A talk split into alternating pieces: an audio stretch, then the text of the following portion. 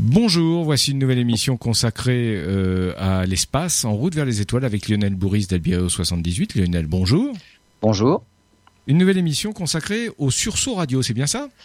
Eh ben oui, les sursauts radio. On a fait une précédente émission pour parler de la radioastronomie et puis surtout du nouveau super radiotélescope chinois de 500 mètres. Mais dans le domaine radio, en fait, depuis maintenant 10 ans, on détecte des mystérieux flashs. Euh, des flashs aléatoires dans leur position, imprévisibles dans le temps, et ils sont même si rapides qu'on n'a même pas le temps de les étudier quand on en découvre un. Alors on comprend pas très vraiment de, de, de quelle nature ils peuvent être, et à partir de ce qu'on connaît actuellement du ciel en radio, eh ben on cherche quelle est la nature possible de ces mystérieux sursauts radio On attend évidemment beaucoup de, des futurs grands radiotélescopes pour pouvoir les étudier plus en détail et enfin savoir ce qui se passe dans le fond du ciel. Bon, on saura ça dans quelques instants. On fait une pause et on se retrouve tout de suite. Lionel, alors nous étions en train de, parler du sommaire de cette émission. Vous allez parler des sursauts radio. Alors, euh, et plus précisément, parce que c'est un sujet tellement vaste que euh, le candide que je suis ne s'y retrouve pas. Alors déjà, les ondes radio, ce qu'il faut dire, c'est que ça fait partie de, tout le spectre électromagnétique, euh, dont fait partie la lumière d'ailleurs. Hein. Quand on regarde le ciel avec euh, un télescope, avec une lunette, là, c'est dans la partie visible du spectre électromagnétique qui va du violet jusqu'au rouge finalement. Quand on va vers des longueurs d'onde plus grandes, eh ben, on a des, fréquences plus faibles et là, on tombe dans le domaine radio. Euh, tout ce qui est vers le radio, c'est des fréquences qui sont faible, c'est du rayonnement qui est de moins en moins énergétique. Et finalement, on observe euh, l'univers dans des gammes de température de plus en plus faibles. Et donc, ce sont vraiment des, des événements, normalement, c'est de la poussière qui rayonne, on voit des molécules. Si vous donnez trop d'énergie à une molécule, finalement, vous arrivez à la casser. Et c'est pour ça que lorsque, par exemple, une molécule serait éclairée par du rayonnement X, ben, vous cassez la molécule. Dans le rayonnement X, on voit le, le, domaine, on voit le ciel dans le domaine des, des, millions de degrés. C'est vraiment extrêmement chaud. Dans le domaine radio, on voit le ciel dans une gamme de température bien plus faible.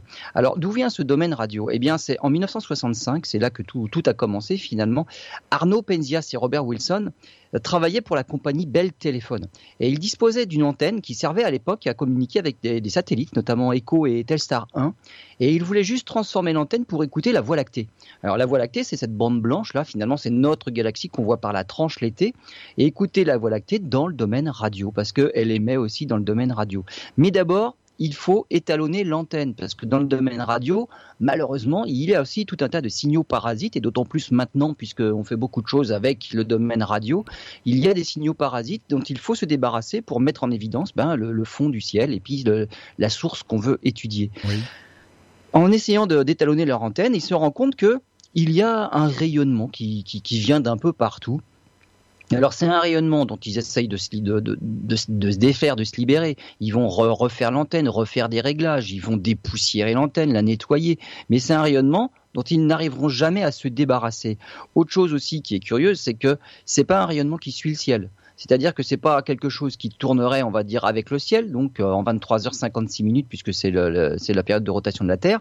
Donc ça vient pas d'un point particulier du ciel. Ça vient, de voilà, ça vient de partout du fond du ciel. Et donc, c'est quelque chose qui, qui, est bizarre pour eux à l'époque. Et alors, la longueur d'onde qu'ils observent, c'est quelque chose, c'est un signal qui émet à 7 cm 35 de longueur d'onde traduit en température de, ciel, finalement, c'est un signal qui, vient du ciel et qui aurait une température de moins 270 degrés. Euh, en température absolue, quand on parle dans l'échelle Kelvin, alors les Kelvin, c'est une échelle de température absolue. Le 0 Kelvin, on ne peut pas descendre en dessous, c'est le 0 absolu. C'est à 2,7 Kelvin, c'est-à-dire c'est quelque chose d'extrêmement froid, ça fait moins 270 degrés. Eh bien, ils viennent de faire euh, une découverte majeure. Mais ils n'étaient à l'époque pas tellement au courant des avancées de la cosmologie. Parce qu'en fait, ce qu'ils ont découvert en 1965, ça avait été déjà commencé à être prédit en 1922. Alexandre Friedman a émis l'hypothèse que l'univers, au départ, devait être concentré à l'origine hypothèse qui est reprise en 1927 par Georges Lemaître. Et donc, il commence à naître l'idée du Big Bang. En 1929, Edwin Hubble, qui étudie les galaxies, se rend compte et met en évidence que les galaxies fuient les unes les autres. C'est-à-dire que l'univers est en expansion. Et eh ben, si on remonte en arrière, on se rend compte que cette expansion-là, il faut bien qu'elle vienne d'un moment dans le passé où tout était extrêmement concentré. C'est justement le Big Bang. Et eh ben, c'est en 1940 Georges Gamow prédit que suite au Big Bang, l'univers qui doit être empli d'un rayonnement mais, extrêmement fort, c'est très dense, c'est très chaud, l'univers en expansion finit par prendre de plus en plus d'ampleur et il se refroidit. Et il arrive un moment où l'univers devient transparent. Et cette, cette signature-là, on doit pouvoir la voir maintenant. Alors pourquoi l'univers n'était pas transparent au début, devient transparent par la suite? Parce que lorsque euh, quelque chose est très très très très chaud, comme on disait tout à l'heure, ça donne de l'énergie euh, aux particules de l'univers. Et les atomes les atomes, c'est un noyau avec des protons, des neutrons, et puis il y a des électrons autour. Si vous donnez beaucoup trop d'énergie aux électrons, notamment, eh ben finalement, les électrons sont dissociés de l'atome, et du noyau en tout cas, et les électrons circulent librement. Lorsque les électrons sont libres, ils peuvent être percutés par des photons. Ce sont les photons qui, qui transportent l'énergie. N'importe quel photon peut percuter n'importe quel électron. L'électron, en absorbant ce photon-là, gagne de l'énergie, donc il va aller plus vite. L'électron va se calmer, il va se désexciter, il va réémettre un photon, mais pas forcément dans la même direction. C'est ce qui se passe exactement actuellement au centre du Soleil. 15 millions de degrés au cœur du Soleil, le Soleil émet énormément d'énergie, mais à cette température-là, les électrons circulent librement il capture des photons. Les photons sont réémis dans d'autres directions. Et la lumière qui, normalement, circule en ligne droite, eh ben là, n'y arrive absolument pas. Et il faut 2 millions d'années pratiquement à un photon pour sortir du cœur du Soleil, parce qu'il n'y va pas du tout en ligne droite. Il est absorbé, réémis, absorbé, réémis dans toutes les directions. Et loin de faire une ligne droite, eh ben, il met 2 millions d'années à finir par sortir. C'est énorme. Ben, une hein. fois bah oui. Et une fois qu'il sort le photon, là par contre, il n'y a plus rien pour le, capturer. Et en 8 minutes, il parcourt les 150 millions d'années, euh, les 150 millions de kilomètres qui nous séparent du Soleil. Donc il faut que 8 minutes pour venir sur la Terre, mais il faut 2 millions d'années pour faire les premiers 750 000 kilomètres. Après, il faut 8 minutes pour faire 150 euh, millions euh, qui suivent. Donc, c'est exactement pareil ce qui se passait à l'époque, à l'origine de l'univers, à l'époque du Big Bang. Les photons ne pouvaient pas circuler librement, mais lorsque l'univers a commencé à prendre de l'ampleur, l'expansion euh, commençant à grandir, il y a un moment où l'univers devient un petit peu plus froid. Et quand il atteint 2700 degrés Celsius, il est suffisamment froid pour que les électrons soient capturés par les noyaux. Et là, il se forment les premiers atomes. Et à ce moment-là, les photons peuvent circuler enfin librement. Ils ne sont plus capturés tous par les électrons. Certains le sont, mais c'est juste certaines énergies. Et donc il a fallu 380 000 ans pour en arriver là. Au bout de 380 000 ans après le Big Bang, l'univers est assez froid, 2700 degrés, et là les photons, ça y est, ils vont circuler en ligne droite à peu près librement. Et c'est cette signature finalement qu'on imagine que, que, Georges Gamow imaginait, il sera possible de la voir, cette signature-là, qui date d'il y a 380 000 ans après le Big Bang. Donc c'est quelque chose qui est très très très très loin dans, dans, le passé. et c'est quelque chose qui est très loin dans l'univers. À l'échelle du temps et de l'univers, c'est rien du tout. Absolument.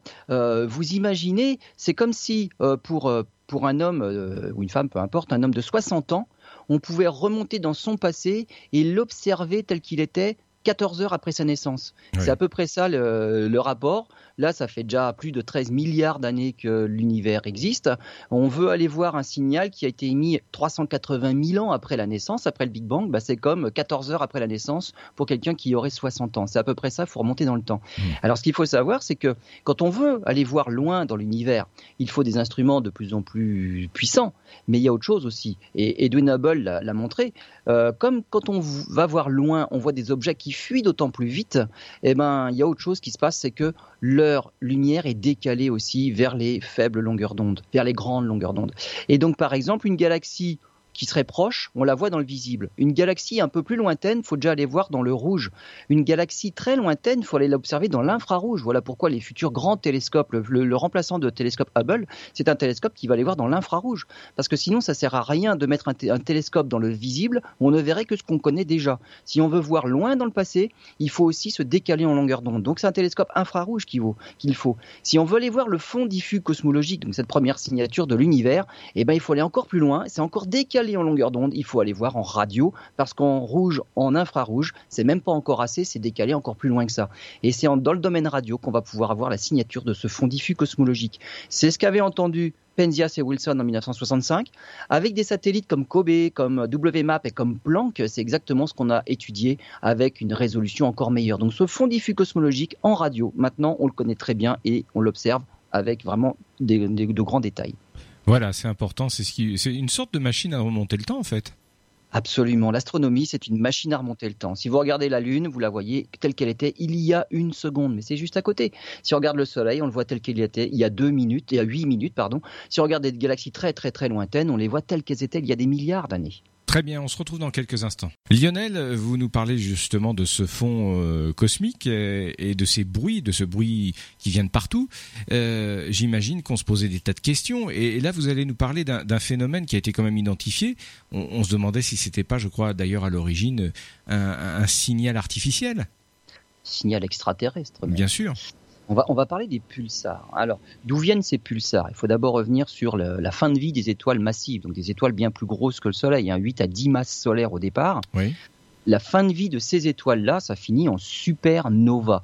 Alors en fait, c'est comme le Soleil, toutes ces étoiles-là passent par tout. Alors toutes les étoiles passent exactement par les mêmes phases, sauf que les plus massives vont encore plus loin. Mais les, premières, on va dire les premières phases de production d'énergie sont identiques pour toutes les étoiles, quelle que soit leur masse. Euh, le Soleil est actuellement en train de, fusionner des atomes d'hydrogène en atomes d'hélium.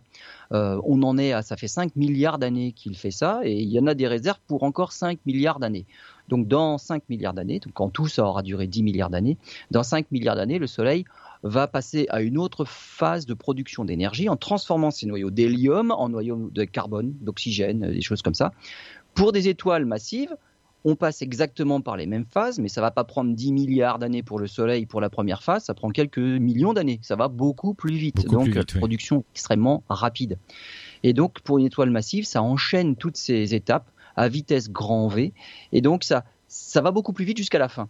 Il arrive un moment où on produit du fer. Alors l'atome de fer, il a une particularité, c'est que le fer, il produit plus d'énergie. On n'arrive plus à, faire des réactions nucléaires à partir du fer qui produiraient de l'énergie. Et donc, les réactions s'arrêtent à partir du noyau de fer. Donc, dans une étoile comme le Soleil, comme toutes, les réactions nucléaires se produisent au cœur de l'étoile. Il n'y a que ça qui réagit, qui produit de l'énergie.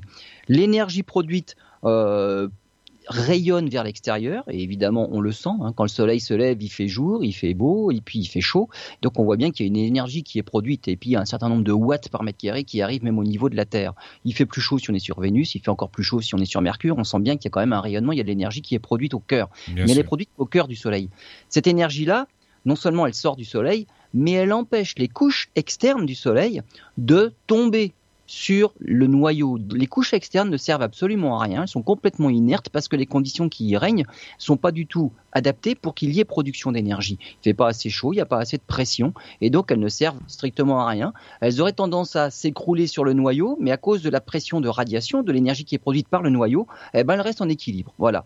Donc en fait, une étoile, la taille d'une étoile, c'est un jeu entre les couches externes qui voudraient s'effondrer vers le centre, mais qui sont empêchées par le noyau qui lui produit de l'énergie et qui repousse les couches externes et donc ça reste en équilibre. Lorsqu'on arrive à ce noyau de fer pour les très grosses étoiles, d'un seul coup, les réactions nucléaires s'arrêtent. Et là, les couches externes qui n'ont plus rien pour empêcher de les faire s'effondrer vers le noyau, s'effondrent, mais s'effondrent à la vitesse de la chute libre. L'étoile très très vite, bien sûr. Ah, ça très vite. Et l'étoile qui juste auparavant était devenue une étoile géante parce que les dernières phases de production d'énergie sont des réactions nucléaires extrêmement puissantes et donc ces couches externes étaient repoussées mais très loin du, cœur de l'étoile. Euh, pour le Soleil par exemple, on va atteindre une phase qu'on appelle de géante, une phase de géante rouge et on pense que le Soleil serait à peu près de la taille de l'orbite terrestre. On ne sait pas si la Terre serait englobée ou pas dans, la taille du futur Soleil d'ici 5 milliards d'années, mais le débat est là. On sait que Mercure et Vénus seront engloutis dans le futur Soleil quand il sera géante. Est-ce que la Terre le sera aussi? On n'est pas trop sûr. Bon, c'est probable. De toute façon, ça, sera invivable de toute façon. Depuis longtemps, ce Depuis très longtemps, oui. Absolument. Donc ces, étoiles-là deviennent des géantes et les étoiles massives seront d'autant plus géantes. Hein. Là, ça va jusqu'à l'orbite de Saturne hein, pour certaines. Donc c'est extrêmement grand. Et d'un seul coup, les réactions au cœur s'arrêtent. Mais ces couches externes-là qui étaient repoussées très loin jusque-là bah, vont s'effondrer, s'effondrer à une vitesse extrêmement grande et elles vont, elles vont, elles vont vraiment taper littéralement sur le cœur en fer et elles vont le comprimer à nouveau. Donc là, il y a un effet d'enclume, marteau et enclume, et ce petit noyau de fer va être compacté, il va être comprimé.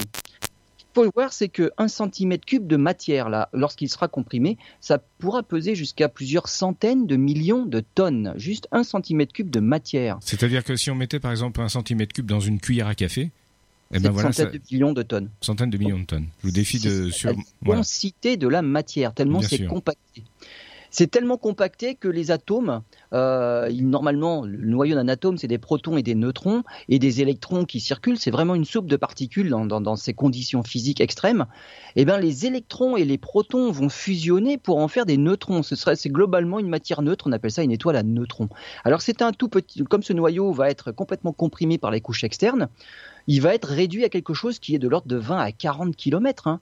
C'est une toute petite boule de matière, une étoile ultra petite 20 à 40 km, mais avec une masse de entre 1,4 et 3,2 masses solaires, entre 20 et 40 km. Donc c'est tout petit, c'est très dense. Et ces couches externes qui ont rebondi sur ce noyau de fer qu'elles ont compacté vont repartir dans l'espace et là ça repart, c'est une violente explosion, c'est ce qu'on appelle la supernova. Ce qui nous intéresse, c'est ce qui reste de l'étoile, c'est ce fameux noyau. On a une étoile à neutrons, une étoile à neutrons qui, comme le Soleil au départ, quand c'était qu'encore une étoile, peut tourner sur elle-même en un mois. Le Soleil tourne sur, lui-même en un mois.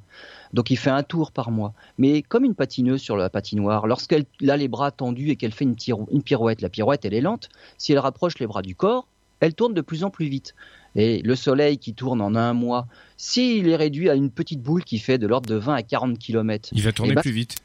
Voilà, ces étoiles à neutrons-là, l'ordre de grandeur de période de rotation, c'est 1000 tours à la seconde c'est plus un tour par mois, c'est 1000 tours à la seconde. Donc voilà ce que sont des étoiles à neutrons. Maintenant, si on y rajoute un champ magnétique, alors le champ magnétique, il y en a des étoiles avec des énormes champs magnétiques.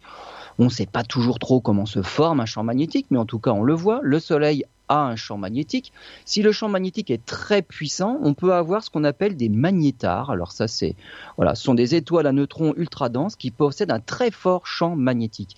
Par les pôles magnétiques de cette étoile à neutrons qui possède un champ magnétique, il y a des émissions de radiation dans tous les domaines de longueur d'onde, et notamment dans le domaine radio. Et donc, à l'image d'un phare, ce, jet de matière qui part par les pôles magnétiques, qui ne sont absolument pas forcément confondus avec le pôle géographique, donc ça va tourner comme un phare dans l'espace. Et eh ben si la Terre a la chance d'être balayée, alors la chance ou la, malchance, ça dépend du rayonnement qu'on prend, hein. mmh, mmh. mais en tout cas si la Terre est balayée par ce phare de rayonnement, et eh ben on détecte une petite euh, pulsation. Voilà, donc c'est une pulsation. C'est ce qu'on appelle un pulsar. Alors, il a été découvert, le premier pulsar a été découvert en 1967 par une étudiante à l'époque, hein, hmm. Jocelyn Bell. Elle faisait une thèse avec son directeur de thèse, Anthony Hewish. Euh, elle étudiait justement, alors, elle étudiait une autre source de, rayonnement radio qu'on appelle des quasars, c'est des, galaxies avec un, noyau très actif. Et donc, elle a découvert un petit bruit un signal comme ça qui avait une période de 1,33 secondes. Toutes les 1,33 secondes, elle avait découvert une pulsation. Pulsation extrêmement régulière. Et on se dit, c'est tellement régulier, c'est pas naturel.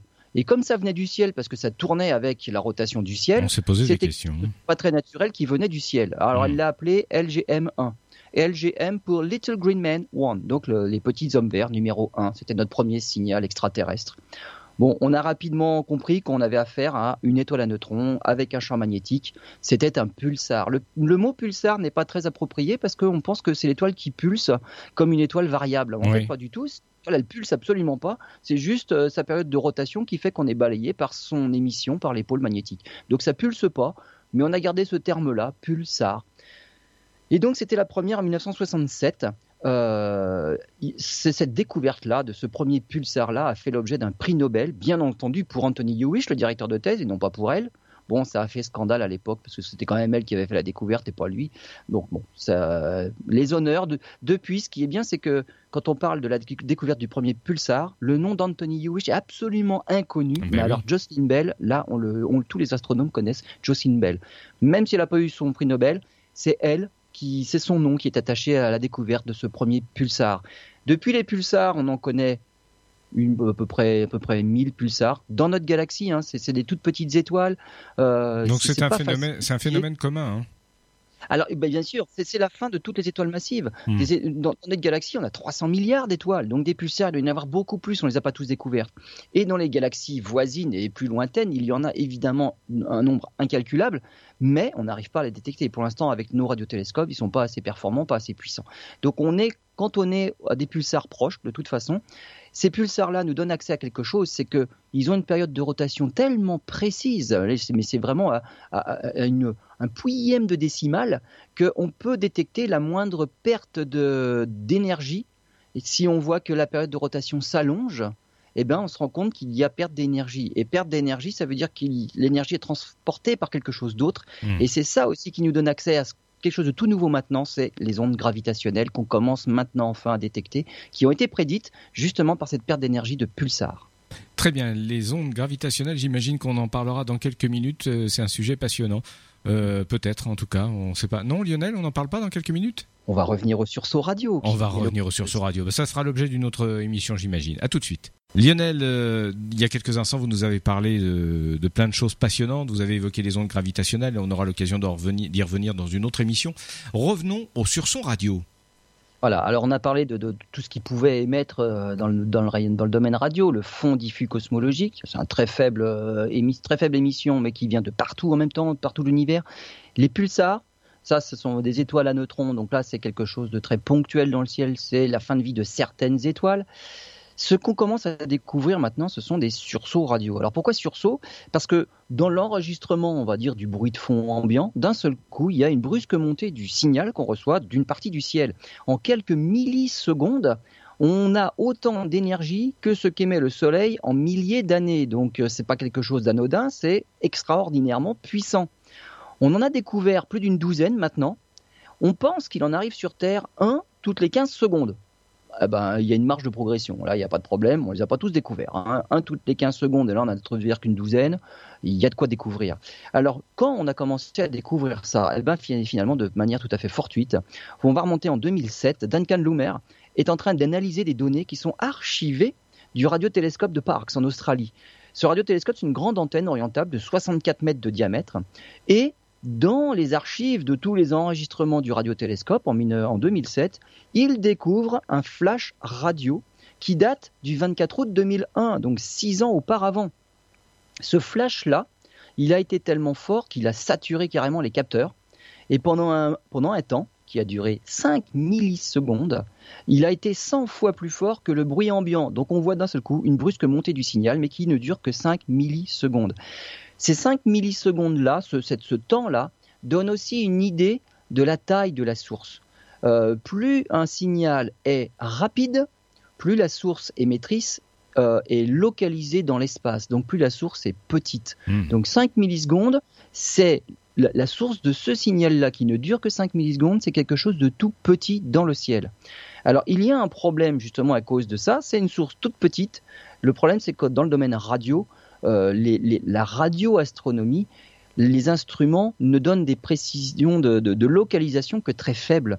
Et par exemple, pour le télescope de 64 mètres, hein, c'est une grande parabole de 64 mètres, la précision de localisation d'une source n'est donnée qu'à 14 minutes d'arc. 14 minutes d'arc, c'est la moitié de la taille de la pleine lune.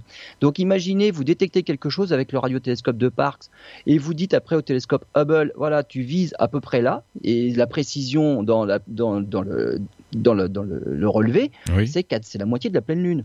Mais le télescope Hubble, si vous lui dites ça, il, la moitié de la pleine lune, pour lui, il va falloir qu'il fasse une mosaïque parce que de toute façon, il voit beaucoup un champ beaucoup plus petit. Et même dans un champ de télescope Hubble, on va voir des centaines de galaxies. Donc ça veut dire que c'est quelque chose qui est absolument pas possible de localiser facilement. Et on voit bien que là, on a un premier problème. Si on détecte quelque chose en radio, on va être incapable de localiser la source précise de l'événement. Donc euh, là, il y, y a un petit souci déjà. Donc, depuis on a eu cinq autres flashs de ce type qui ont été découverts. En 2014, on a détecté un sursaut radio avec le télescope d'Arecibo. Alors Arecibo, c'est une grande antenne. Alors elle est 305 mètres de diamètre. Hein. C'est un télescope qui, lui, par contre, n'est pas orientable. Il a été fait sur l'île de Porto Rico, dans une dépression naturelle. Donc c'est une hein, grande, une grande antenne. Qui, voilà, c'est un cratère. On l'a posé par terre dans le relief finalement.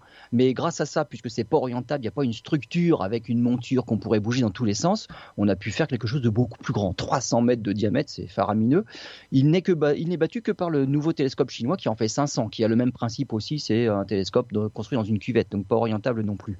évidemment, avec ce télescope-là, il y a beaucoup plus de puissance réceptrice et donc on peut capter des choses bien plus petites finalement.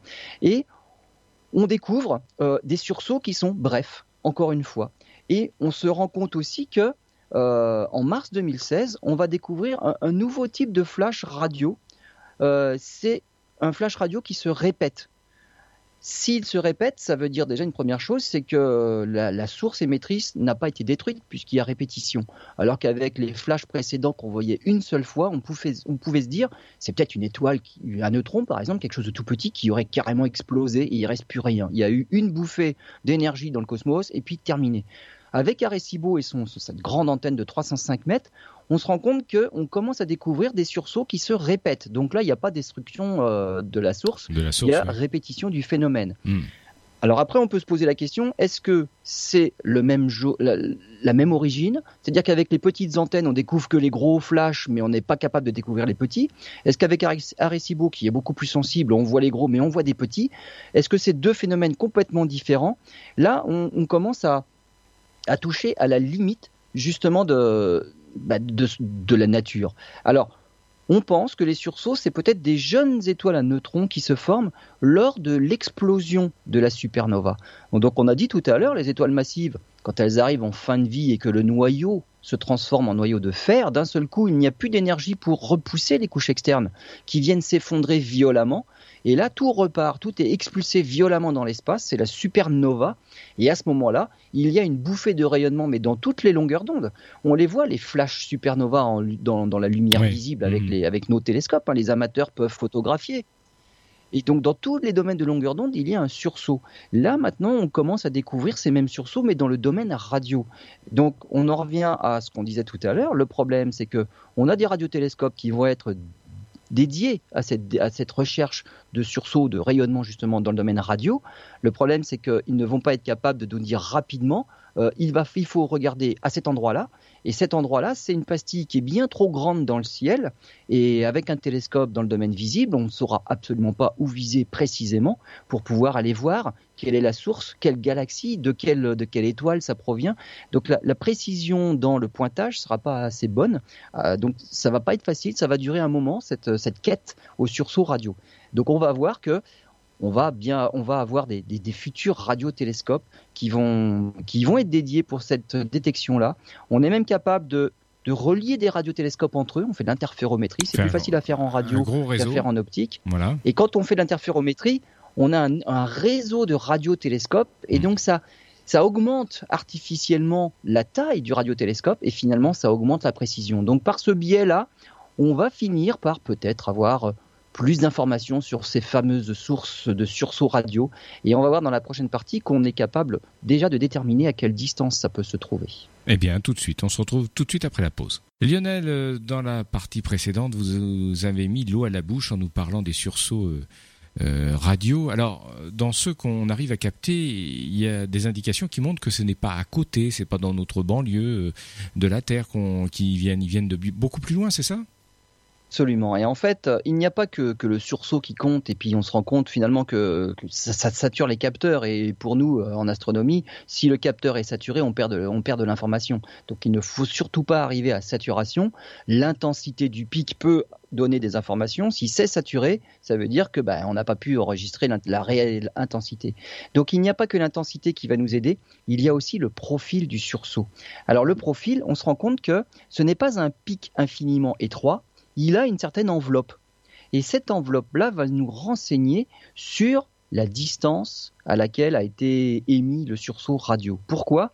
Parce que lorsqu'on étudie le, pic dans le domaine radio, on ne l'étudie pas à une longueur d'onde précise, on peut étudier à différentes longueurs d'onde. Et on se rend compte que le sursaut n'arrive pas à la même heure, finalement, dans les différentes longueurs d'onde. Plus la longueur d'onde est faible, plus il arrive tard.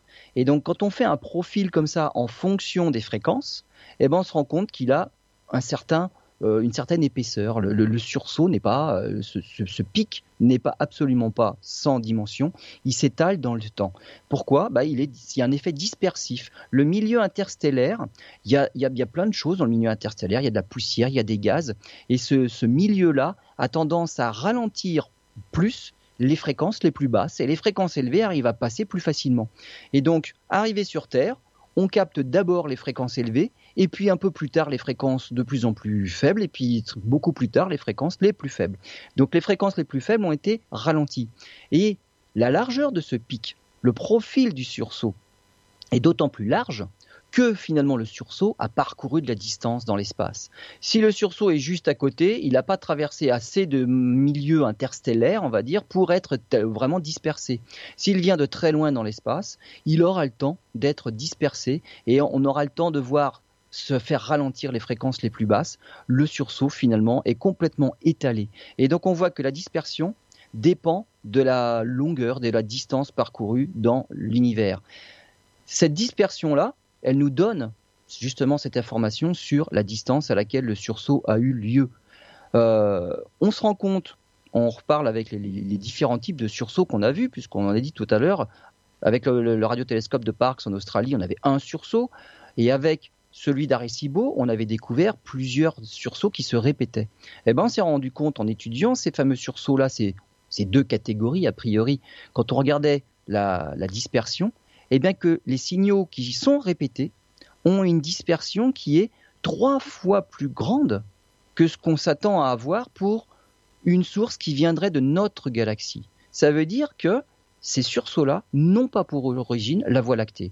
Il s'est passé quelque chose dans une autre galaxie, mais c'est pas dans la nôtre. Donc l'origine, c'est extra-galactique. C'est même pas chez nous qu'on est en train d'observer, ça vient d'ailleurs. On n'arrive pas à localiser vraiment encore plus, c'est loin et plus, il faudrait être précis pour, euh, pour, le, pour le, localiser. Et là, il y a un problème. Donc, dans notre galaxie, on pourrait encore identifier quelle étoile, quelle est la source de l'origine du sursaut. Mais si on s'éloigne dans l'univers, eh ben, finalement, sur, euh, sur le fond de ciel, euh, la pastille qui fait la moitié de la Lune, bah, ça fait beaucoup de monde à regarder. Le 18, 18 avril 2015, on a observé un sursaut radio, donc là c'est récent. Le sursaut le plus bref jamais observé, il fait une milliseconde. Donc il a été observé toujours avec le radiotélescope de Parkes. Euh, on a traité le signal en temps réel avec le, super ordinateur de Melbourne pour essayer de faire vite. Et on a envoyé les coordonnées euh, un télescope optique 8 m 20 de Subaru qui a détecté une source, donc là en optique, qui diminuait en éclat. Et en optique, on a observé que la source a vu son éclat divisé par 3 au bout d'une semaine. Donc là, on s'est dit, ah ben, ça a l'air de correspondre avec le sursaut qu'on a vu en domaine radio. Là, il y avait aussi une contrepartie dans le domaine visible, et on a vu la baisse d'éclat, qui n'était pas un sursaut dans le domaine visible, puisque au bout de trois semaines, on voyait encore la galaxie, elle perdait encore de l'intensité. Mais on a pu voir quelque chose qui se passait dans le domaine visible. Donc pour une fois, dans la grosse, on va dire, la grosse localisation radio, on a vu en visible une galaxie qui pourrait être à l'origine du sursaut radio. C'est une galaxie très vieille, une galaxie elliptique qui est, qui est composée de vieilles étoiles, qui est située à 6 milliards d'années-lumière. Donc c'est pour dire la distance, c'est pas, pas juste à côté. Hein. Oui, exactement. Oui. Le problème, c'est que quelques jours plus tard, on a tout remis en cause. On s'est rendu compte depuis, parce qu'on a observé cette galaxie-là, on s'est dit, tiens, si enfin on a une candidate possible qui est à l'origine des sursauts, on a observé cette galaxie-là et on s'est rendu compte qu'elle qu'elle émettait très fortement, de manière complètement variable, justement en radio et que d'autres observations ont montré qu'elle est le siège d'une source radio puissante, mais qui varie dans le temps euh, d'un facteur 3. Donc c'est tout à fait variable, et c'est peut-être pas elle qui était à l'origine de ce sursaut-là, puisqu'elle est déjà variable dans le domaine radio. Donc on pense qu'elle est peut-être même pas probablement probablement pas liée à, ce sursaut-là. Et le sursaut, bah, il viendrait de quelque part par là, mais c'est peut-être pas elle. Donc c'est finalement c'est fortuit. On a observé vraiment une variabilité pour cette galaxie elliptique à 6 milliards d'années-lumière. On voit pas de détails hein, quand c'est si loin que ça, donc on peut pas étudier plus en détail que ça.